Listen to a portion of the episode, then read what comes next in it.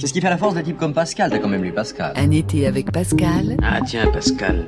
C'est curieux, je suis justement en train de le relire en ce moment. Par Antoine Compagnon.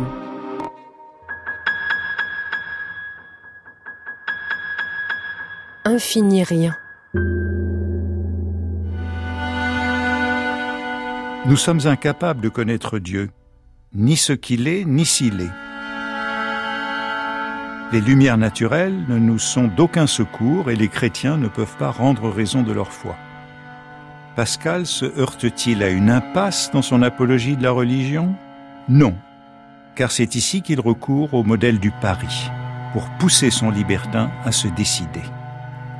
Examinons donc ce point et disons Dieu est ou il n'est pas.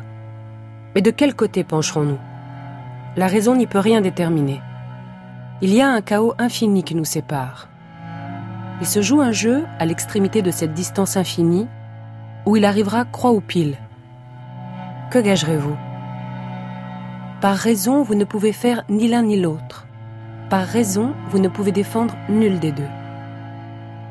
Le pari n'a pas pour objet de démontrer l'existence de Dieu, celle-ci est incertaine, et le libertin, qui se conduit comme un demi-habile, répond que, dans l'incertitude, le juste est de ne point parier. L'apologiste lui objecte. Oui, mais il faut parier.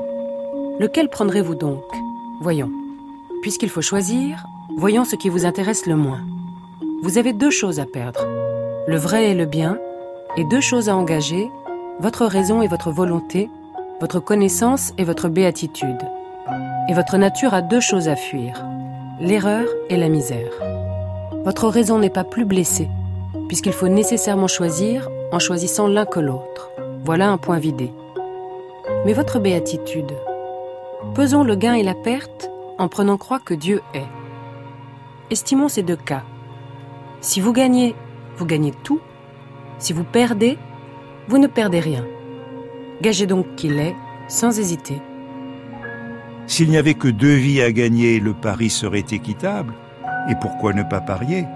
S'il y en avait trois à gagner, le pari deviendrait avantageux et il serait imprudent de ne pas jouer. Mais il y a une infinité de vies à gagner. Il est donc déraisonnable de ne pas parier. Et même s'il n'y avait pas une chance sur deux que Dieu existe, mais une sur l'infini, puisqu'il y aurait une infinité de vies à gagner, le pari serait encore équitable et vaudrait le coup. Pourtant, le libertin ne se décide pas. Je le confesse, je l'avoue, mais encore. N'y a-t-il point moyen de voir le dessous du jeu? Le libertin est convaincu de la nécessité rationnelle de parier, mais il ne parie pas.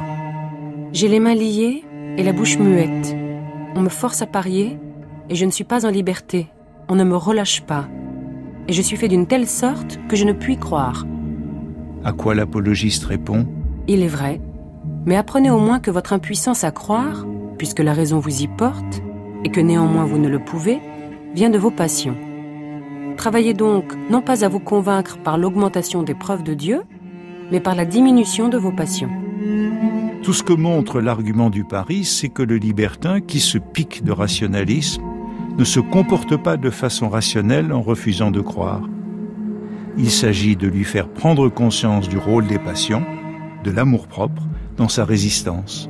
Le défi n'est plus de trouver un argument convaincant, mais d'y rendre sensible le libertin. Pascal change alors de tactique et lui recommande de faire comme ceux qui croient.